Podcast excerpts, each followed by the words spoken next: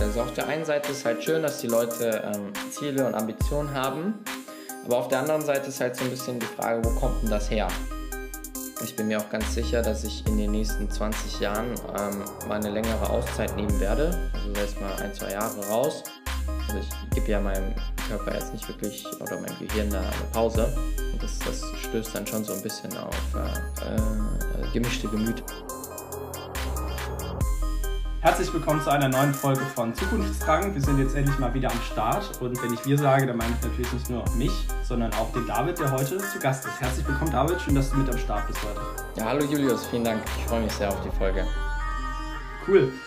Ähm, ja, wir werden ja gleich noch erwähnen, was du machst, aber ich kann jetzt schon mal sagen, du machst unter anderem auch YouTube und ich habe letztens irgendwie ähm, den Video von dir angeguckt, wie ich es regelmäßig natürlich tue und gehört, dass du ein bisschen erkältet warst. Ähm, aber wie geht's dir denn jetzt? Also am Sonntagabend. Äh, ist noch Entspannung da vom Wochenende oder Aufgeregtheit wegen der Arbeitswoche, die morgen startet? Also mir geht's sehr, sehr gut. Ich bin wieder fit. Ich war ja vor kurzem in Barcelona und habe mir da eine Kehlkopfentzündung geholt.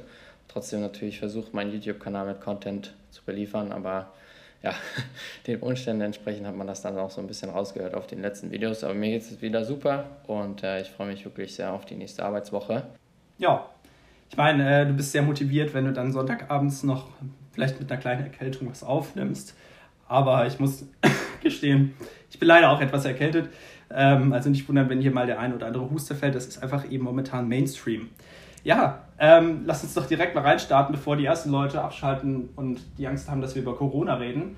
Ähm, am besten wäre es, wenn du mal dich kurz vorstellst. Ähm, du kennst ja bestimmt das Konzept des Elevator Pitch. Ähm, vielleicht kannst du mal so ein bisschen einen ungezwungenen Elevator Pitch machen ähm, und darfst gerne auch noch nach dem Ausgang aus dem Aufzug weiterreden. Also wir sind da zeitlich nicht so gebunden. Aber sag ja mal ein paar Worte zu dir, was du so machst, David. Ja, sehr gerne. Also ich bin aktuell Strategieberater seit eineinhalb Jahren äh, bei einer größeren Strategieberatung. Davor habe ich mein Studium an der Uni Mannheim in BWL abgeschlossen mit einem Bachelor.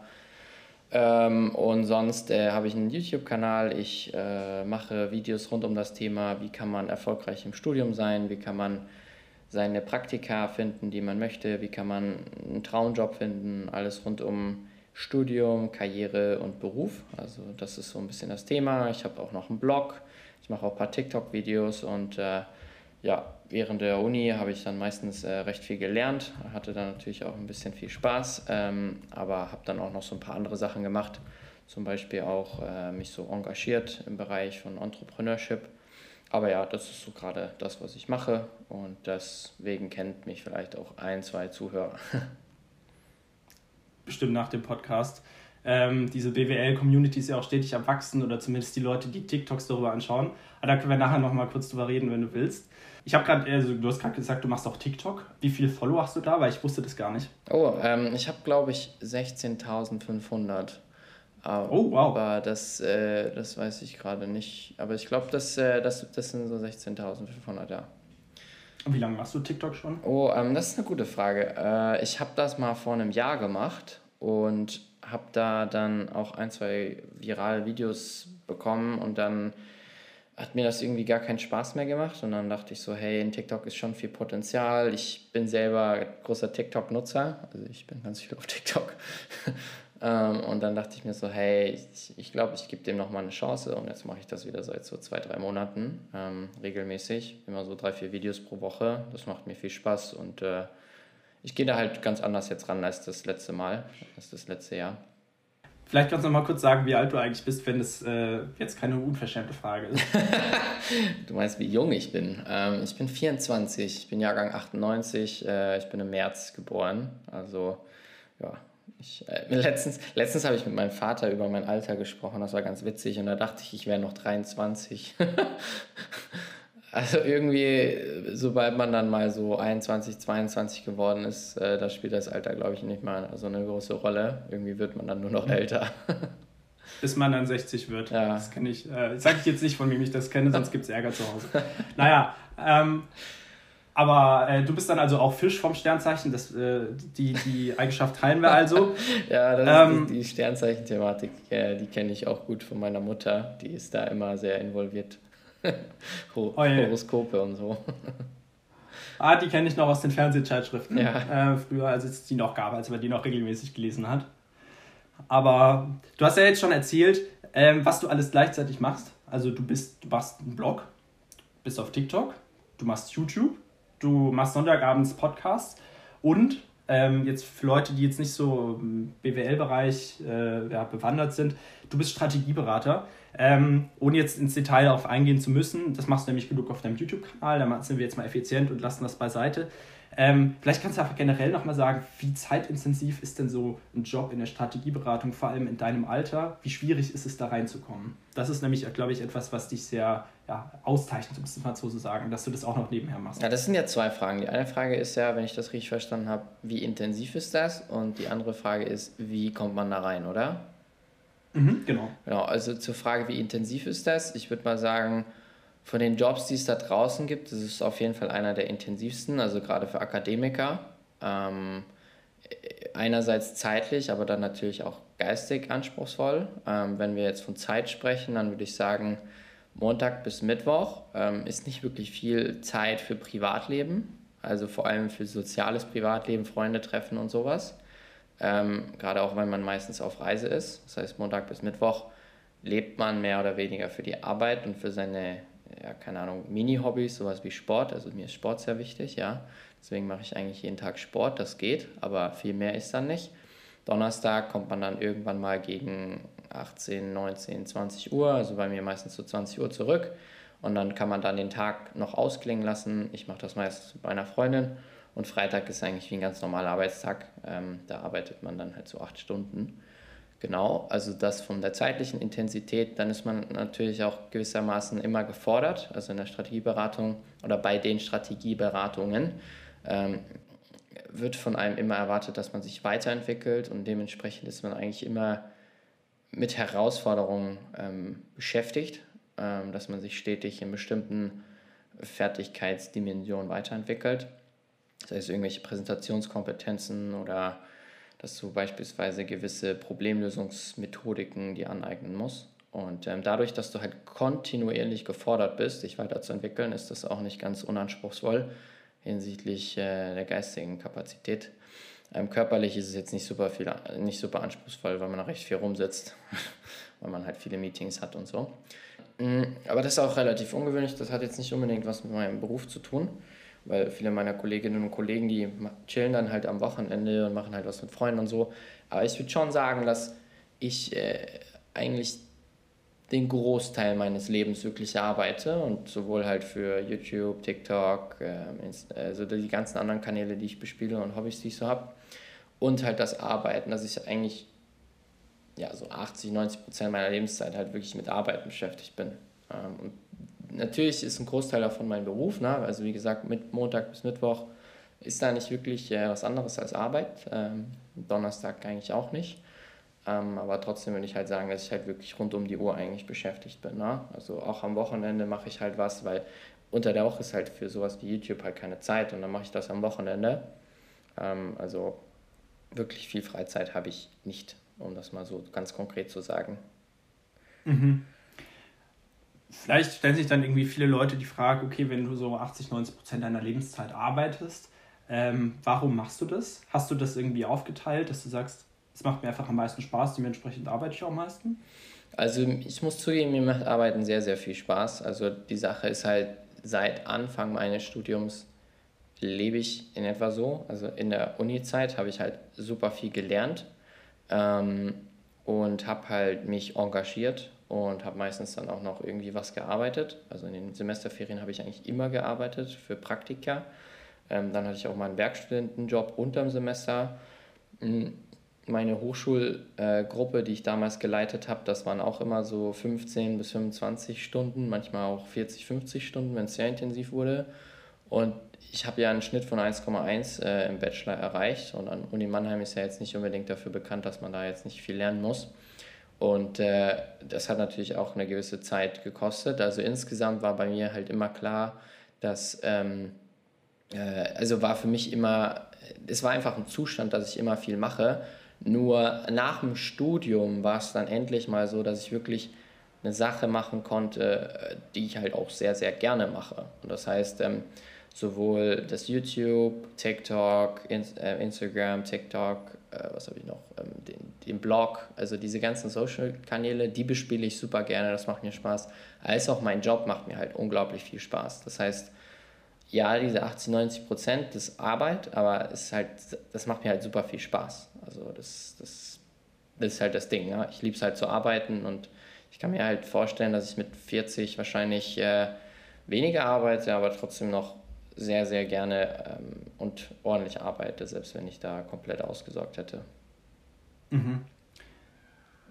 Wie geht dein Umfeld damit um? Weil ich denke mal, das ist so ein bisschen wie so ein Viereck, das man versucht in so einen Kreis zu drücken, was du machst, oder? Ja, das ist eine sehr gute Frage. Ähm, also die Sache ist ja, ich mache das ja jetzt nicht von heute auf morgen, sondern ich mache das ja schon seit einigen Jahren. Ähm, und was ich für mich entschieden habe, ist halt, dass nicht die Zeit in Menge, die man mit anderen Menschen verbringt, zählt, sondern eher die Qualität. Und zum Beispiel mache ich dann mit meinen Freunden, wenn ich was mache, halt was Cooles. Zum Beispiel war ich ja jetzt vor kurzem in Barcelona, da war ich mit meinen besten Freunden. Ähm, da haben wir das ganze Wochenende halt wirklich genutzt, um richtig coole Zeit zu haben. Ähm, und so ist das dann auch, wenn ich mit meiner Familie Zeit verbringe. Also ich sehe die jetzt nicht jede Woche, sondern eher alle paar Monate. Und wenn ich dann halt zu Besuch bin, dann bin ich da halt nicht nur ein paar Stunden, wie für so einen Sonntagsbesuch, sondern halt wirklich mehrere Tage und nutze dann auch wirklich die Zeit sehr intensiv, um äh, mit denen Zeit zu verbringen. Aber man muss ganz klar sagen, also ich bin jetzt nicht der Mensch, mit dem man halt jeden Tag irgendwie Zeit verbringen kann oder wöchentlich irgendwie lunchen gehen kann. Ich bin einfach ein Mensch, der halt super beschäftigt ist mit all meinen Dingen und ähm, ich habe sehr gute Freunde, ähm, auch wirklich äh, äh, sehr, sehr eng und ähm, mit denen unterhalte ich mich auch über jegliche Themen. Ähm, aber trotzdem habe ich halt von denen halt, wie gesagt, also von denen habe ich relativ wenig, ja, das sind so zwei, drei. Und sonst habe ich halt super viele, ähm, sagen wir jetzt mal, Freundschaften, die jetzt nicht sehr viel Zeit in Anspruch nehmen, sodass die gepflegt werden. Ne?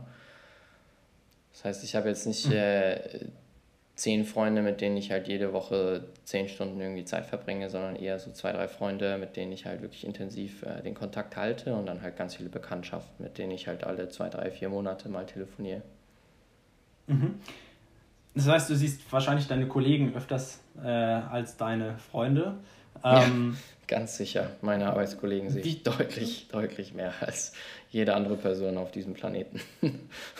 Was sagen die denn dazu? Also machen die irgendwie auch was in der Art oder sagen die dann immer, ach, berichte mal, David, äh, welchen Blog du wieder am Wochenende äh, veröffentlicht hast? Ähm, also die finden das relativ äh, krass. Also die finden das, ich will nicht sagen beeindruckend, weil beeindruckend klingt ja schon sehr positiv. Ähm, sie finden es auf jeden Fall eine respektable Leistung, aber es ist halt schon so ein bisschen erschreckend, weil äh, also nicht erschreckend, aber es ist jetzt nicht unbedingt super positiv, äh, wenn ich das jetzt erzähle, weil meine Kolleginnen und Kollegen wissen ja sehr gut, wie anspruchsvoll der Job ist. Und da mache ich ja am Wochenende eben weiter. Ne? Also ich, ich mache ja dann weiter mit Dingen, die meine geistige Kapazität fordern. Ne? Also ich gebe ja meinem Körper jetzt nicht wirklich oder meinem Gehirn da eine Pause. Und das, das stößt dann schon so ein bisschen auf äh, äh, gemischte Gemüter, um es mal so zu sagen. Ne? Also die nennen mhm. mich auch so ein bisschen crazy. Aber wie gesagt, mir macht das halt super Spaß. Also ich, ich achte halt sehr, sehr viel auf meinen Körper. Ich achte darauf, dass ich Bewegung habe, dass ich mich gesund ernähre, dass ich genug schlafe. Also Schlaf ist super wichtig. Und ähm, deswegen kann ich halt die Dinge tun, die mir am allermeisten Spaß machen. Ähm, und das halt nachhaltig. Also deswegen.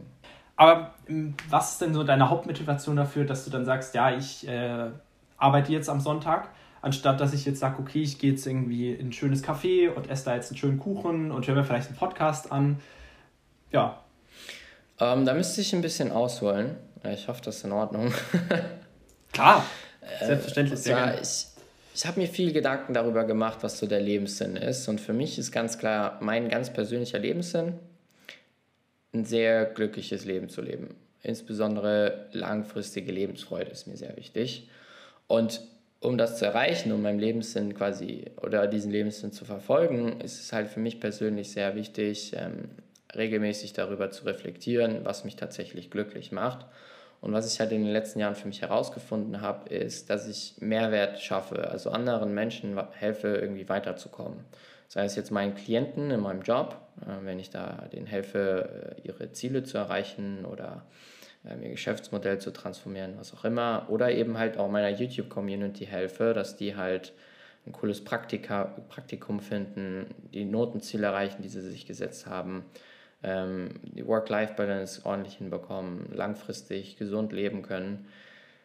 Generell macht es mich einfach unglaublich glücklich, Menschen Mehrwert zu bieten, durch jede Form, die wie möglich, ja. Ähm, und dabei bin ich auch immer auf der Suche, wie ich halt quasi diesen, diesen Mehrwert maximieren kann, den ich da schaffe. Weil je mehr ich das hinbekomme, desto glücklicher macht mich das auch. Zumindest ist das das Ergebnis meiner Reflexion. Und das ist auch der Hauptantrieb, warum ich das mache. Also ich weiß halt einfach, dass mich das super happy macht und deswegen mache ich das sehr gerne. Mhm jetzt gibt es ja bestimmt Leute, die das hören und denken, oh Mann, ich habe ein schlechtes Gewissen, weil äh, jetzt heute ist Sonntag, ich habe jetzt vorhin mit meiner Oma fünf Stunden Kaffee und Kuchen gehabt. Ähm, ich habe meine Zeit nicht effizient genutzt. Würdest du also irgendwie jedem Jugendlichen oder jungen Menschen in deinem Alter empfehlen, genauso zu leben wie du? Oder würdest du es nicht so empfehlen? Also kommt drauf an. Also ich würde denen jetzt halt nicht sagen, wie sie zu leben haben, aber was ich wirklich jedem Menschen empfehlen kann, ist, sich A, darüber bewusst zu werden, warum man überhaupt hier auf diesem Planeten ist, also quasi seinen Lebenssinn zu finden, sich dann regelmäßig darüber Gedanken zu machen, wie man dieser Sache näher kommen kann, ob man das tatsächlich auch schafft und dann halt sich zu überlegen, was kann man denn konkretes tun, ähm, dass man der Sache näher kommt. Und wenn das mit der Oma oder dem Opa am Wochenende Kaffee und Kuchen machen ist, dann ist das genau richtig aus meiner Sicht. Ähm, und sich dann zu stressen, dass man jetzt nicht so viel gehasselt hat, ist dann eben nicht so gut. Das heißt, äh, das ist eine sehr, sehr individuelle Sache. Ähm, aber es gibt auch recht viel Forschung dazu, was einen tatsächlich glücklich macht und was nicht. Ähm, das heißt, wenn man nicht wirklich weiß, was einen glücklich macht, dann sollte man da erstmal anfangen, aus meiner Sicht. Wenn das zumindest die Sache ist, die man auch im Leben so erreichen will, dass man halt ein glückliches Leben gelebt hat gelebt hat. Mhm. Ähm, welche Rolle spielt dann, und das ist jetzt eine sehr private Frage, auf die du natürlich nicht antworten musst, aber welche Rolle spielt in dem Kontext dann Geld für dich? Weil das ist ja etwas, bei dem viele Leute immer diskutieren, ob das sie glücklich macht oder nicht. Also was Geld angeht, gibt es für mich zwei Dinge, die für mich, an die ich sehr stark glaube. Also Psychologie ist ja immer so ein bisschen die Frage, wie, wie wahr ist das jetzt wirklich? Das kann man ja empirisch belegen und so, aber ich glaube auf jeden Fall an diese zwei Hypothesen. Zwar die erste ist, Glück steigt nicht proportional mit Geld an. Das heißt, wenn ich jetzt super reich bin, dann werde ich nicht super glücklich sein. Und die zweite Hypothese ist, man braucht schon ein gewisses Einkommen bzw. Vermögen, um ein glückliches Leben zu leben. Ähm, aber dann ist auch gut. Mhm. Also mehr Geld ist nicht besser und die zweite Sache ist, ich glaube schon, dass ein gewisses Einkommen, ein gewisses Vermögen wichtig ist, aber dann ist auch gut. Mhm. Jetzt hast du schon sehr viel darüber geredet, warum du das Leben so führst, wie du es führst, warum du so engagiert bist, auch super Ergebnisse erzielst in den Lebensbereichen, in denen du eben aktiv dich engagierst. Das heißt, die Leute wissen jetzt schon so, okay, was kann man in seinem Leben machen. Ähm, jetzt würde ich so ein bisschen gerne darüber reden, wie strukturierst du so deinen Alltag und wie kann man das erreichen. Also vielleicht hast du so drei Tipps. Ähm, es ähm, klingt jetzt sehr nach so Life-Coaching, hm. aber vielleicht hast du so drei Tipps, die du auch in deinem Leben implementiert hast, äh, bei denen du sagen würdest, okay, das hilft mir wirklich weiter und das hilft vielleicht sogar auch jedem weiter, wenn er so ein bisschen in die Richtung gehen will, ja, ich will auch meinen Sinn des Lebens finden und äh, viele Projekte gleichzeitig vorantreiben. Ja, also ist ja auch so ein bisschen mein Hobby, dieses Persönlichkeitsentwicklungs-, Produktivitäts- und Weiterentwicklungsthema. Also ich lese ja mhm. super viel und für mich ist das ja auch ein Riesenanliegen, immer effizienter zu werden und so weiter. Also da, da habe ich ein ganzes Repertoire an Tipps und Tricks. Also es kommt ja ganz klar auf die Frage an, ähm, die konkrete Frage, aber drei Dinge, die mir sofort in den Sinn kommen, was auf jeden Fall jeder Person weiterhelfen könnte, ist erstens zu lesen. Also ich kriege es ja auch irgendwie hin, jeden Tag zu lesen, 10, 15 Minuten. Und mhm. aus meiner Sicht gibt es eigentlich kaum eine Gewohnheit, die das Leben von Menschen positiver beeinflussen kann als Lesen. Das zweite ist regelmäßig reflektieren.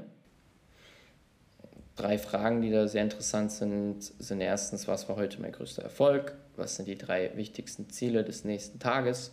Und worauf kann ich mich morgen freuen? Also die stelle ich mir zum Beispiel jeden Tag.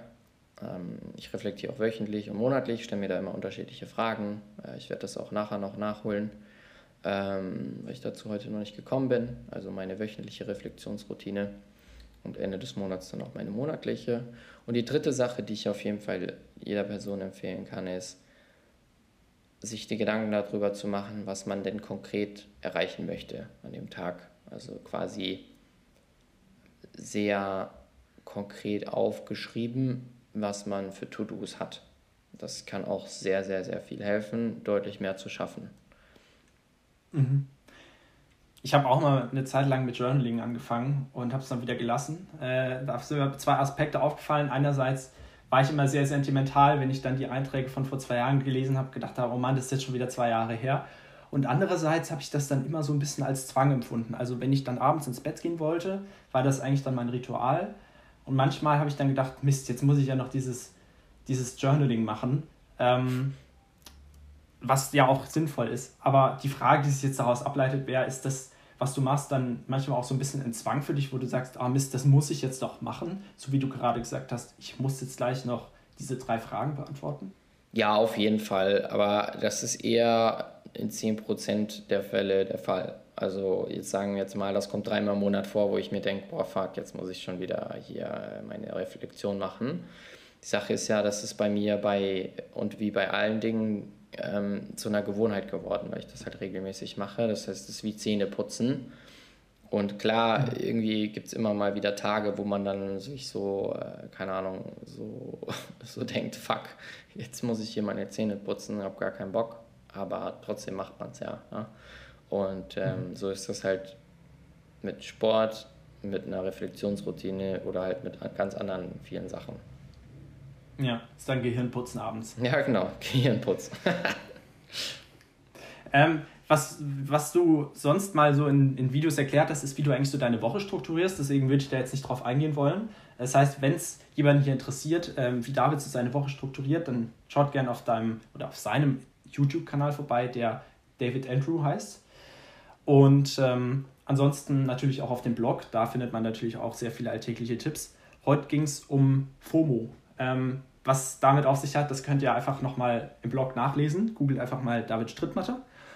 Und was mich aber doch noch interessiert, ähm, ist, dass du einen Ring am Finger trägst. Ich glaube, das hast du auch schon mal erzählt. Ähm, der aber kein normaler Ring ist, sondern der misst irgendwelche Daten. Vielleicht kannst du auch noch mal kurz darauf eingehen. Ähm, das ist das der Aura-Ring, ähm, geschrieben O-U-R-A. Der kommt irgendwie aus Skandinavien und wird irgendwie im Silicon Valley weiterentwickelt.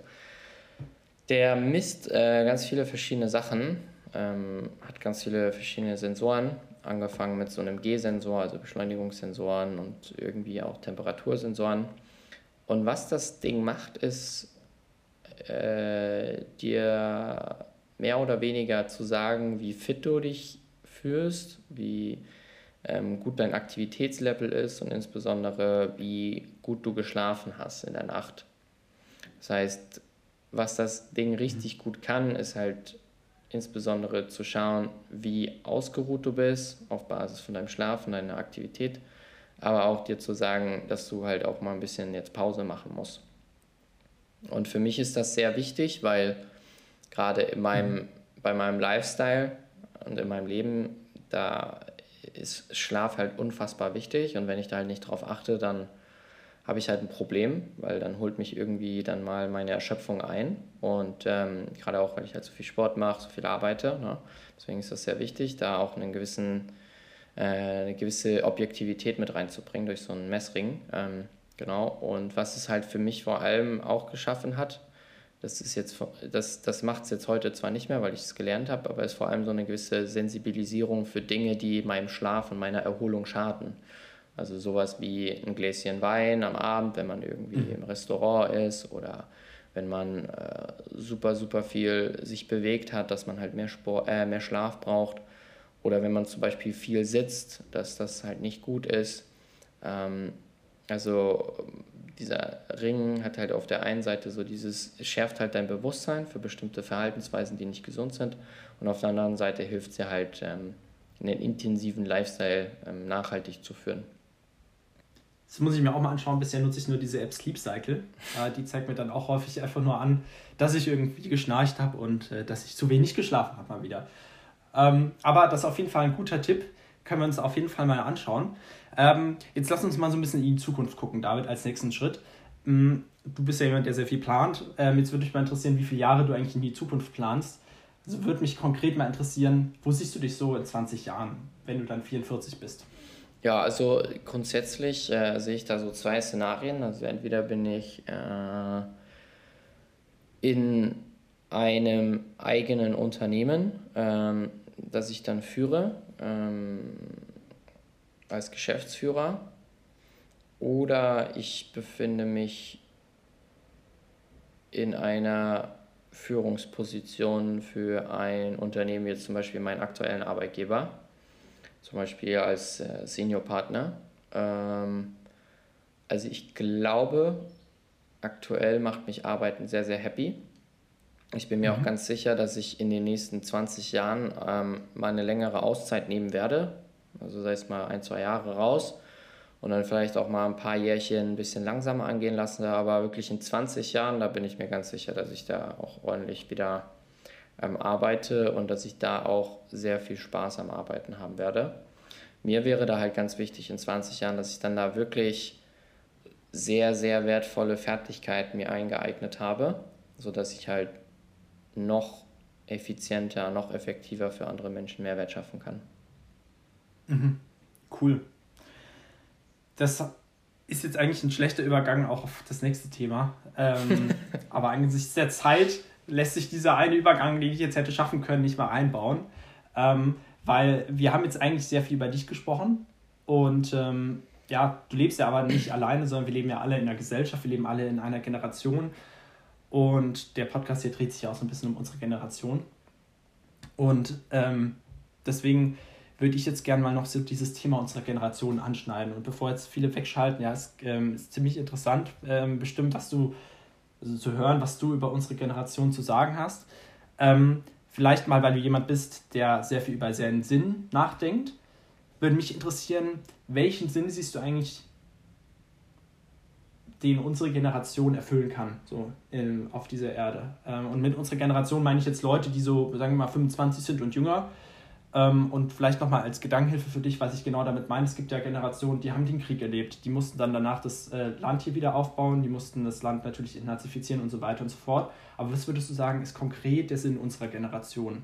Mm, also ich glaube, unsere Generation ist eine der wichtigsten Generationen überhaupt. Also wir dürfen leider den Schlamassel unserer Vorgängergeneration ausbaden, insbesondere hinsichtlich Klimawandel.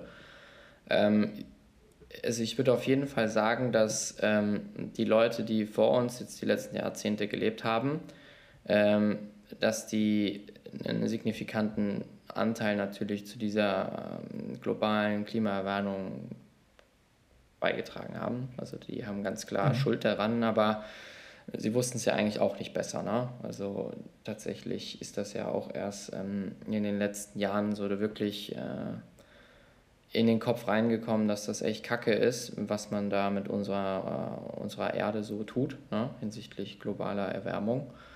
Und ähm, wir haben nun mal das Pech oder auch das Glück, dass wir das halt jetzt, jetzt ausbaden müssen. Und das heißt halt, dass wir wirklich eine gewisse Verantwortung tragen für, für die nächsten Generationen. Aber wenn wir es halt nicht hinbekommen, dann kriegt das halt niemand mehr hin, weil dann ist es halt schon zu spät. Und ich glaube, der Sinn von unserer Generation, um da jetzt nochmal auf die konkrete Frage zurückzukommen, ist halt deshalb, ähm, da wirklich ähm, gemeinsam dieses, dieses Verständnis ähm, noch, also noch besser dieses Verständnis für diese Notlage zu schaffen und dass wir dann halt auch gemeinsam das meistern wollen. Und das wird halt saumäßig anstrengend, aber am Ende des Tages ist das halt auch notwendig, damit wir halt alle ein glückliches und erfülltes Leben leben können.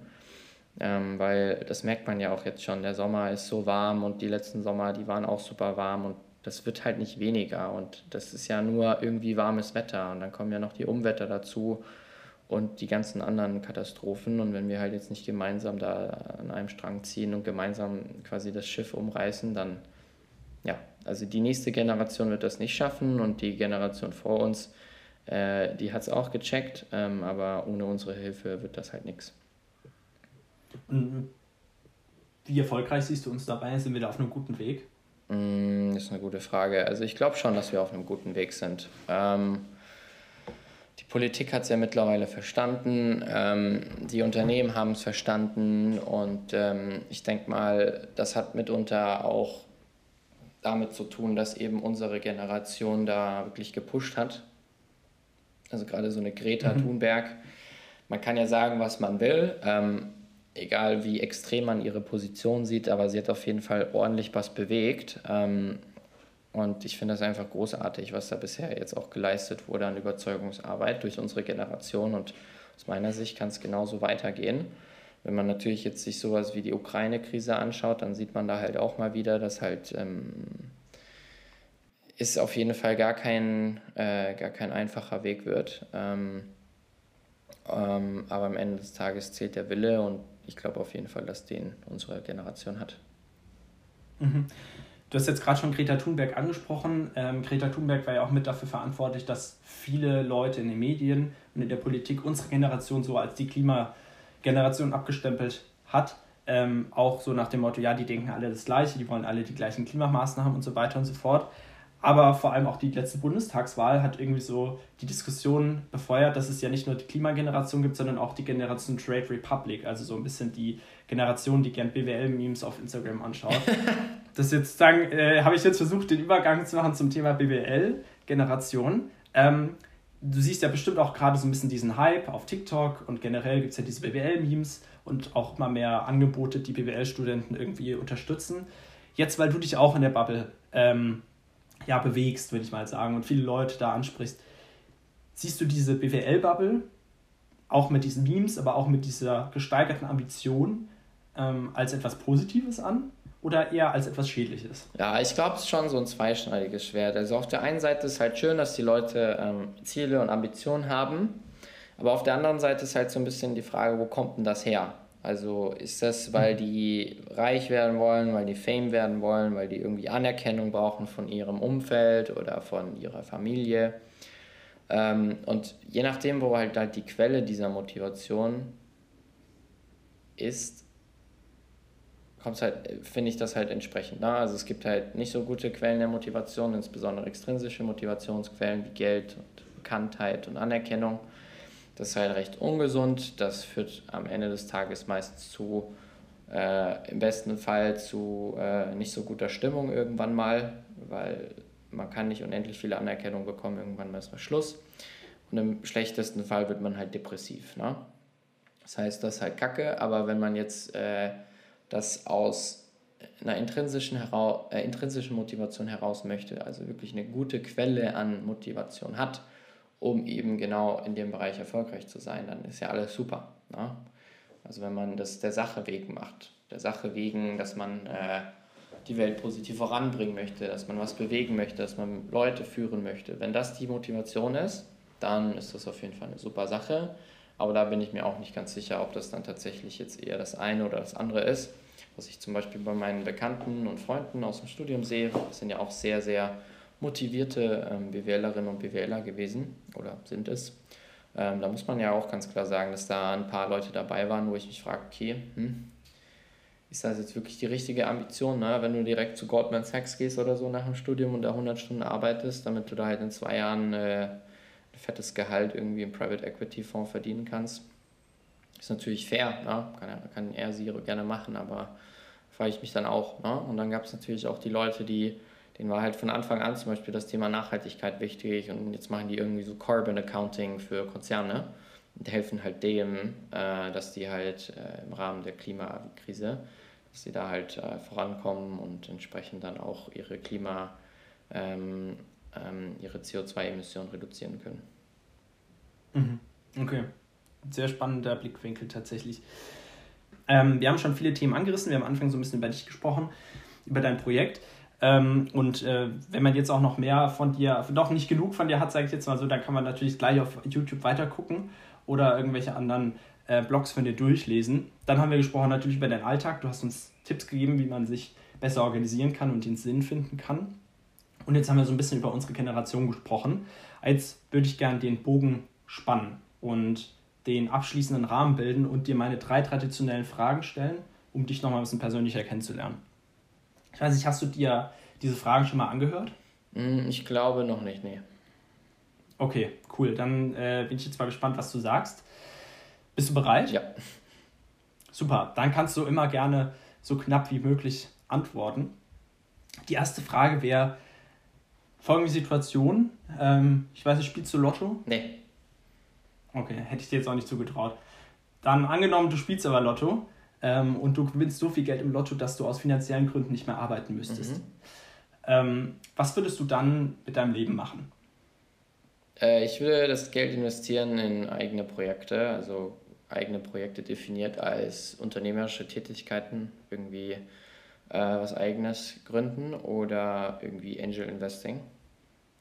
Mhm. Okay, aber du würdest sonst deinen Job behalten, würdest deine Blogs weitermachen? Also ich würde auf jeden Fall das, was ich so in meiner Nicht-Arbeitszeit tue, also Blog, ähm, YouTube und so weiter, das auf jeden Fall fortführen. Vielleicht ein bisschen äh, mit mehr Unterstützung, mehr Equipment und so, aber grundsätzlich das weiter. Und meinen Job würde ich wahrscheinlich kündigen, weil ähm, wenn du halt Geld hast, dann hast du halt auch die Möglichkeit, schneller zu lernen. Und in dem Fall würde ich halt entweder selber was gründen oder ich würde halt wie so, wie so ein Angel-Investor ähm, den Weg mhm. weitergehen ähm, und dann halt entsprechend die Abkürzung nehmen. Alright. Dann ab zur zweiten Frage.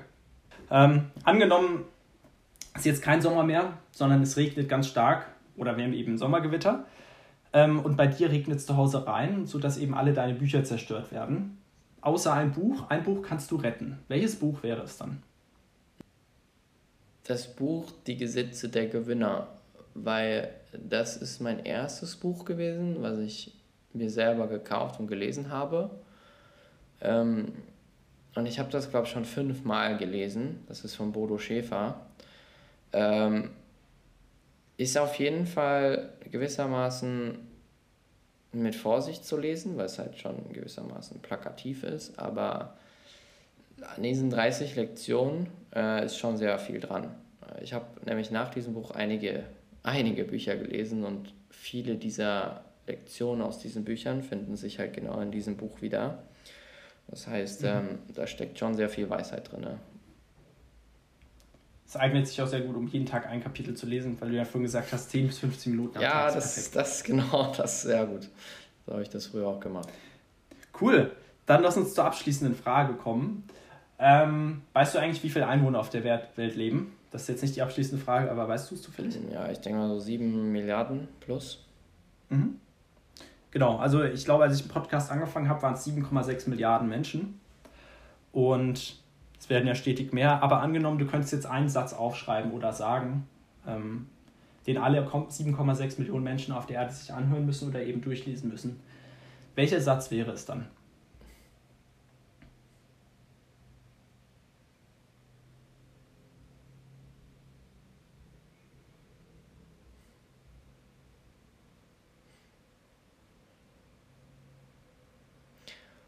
glaube, es wäre etwas in die Richtung, du kannst alles schaffen, solange du bereit bist, es auch zu wollen und den Preis dafür zu bezahlen. Super, dann nehme ich das mal als ein super Schlusswort. Vielen Dank, David, dass du heute im Podcast zu Gast warst. Ja, vielen, vielen Dank, Julius. Es war mir wirklich eine große Freude.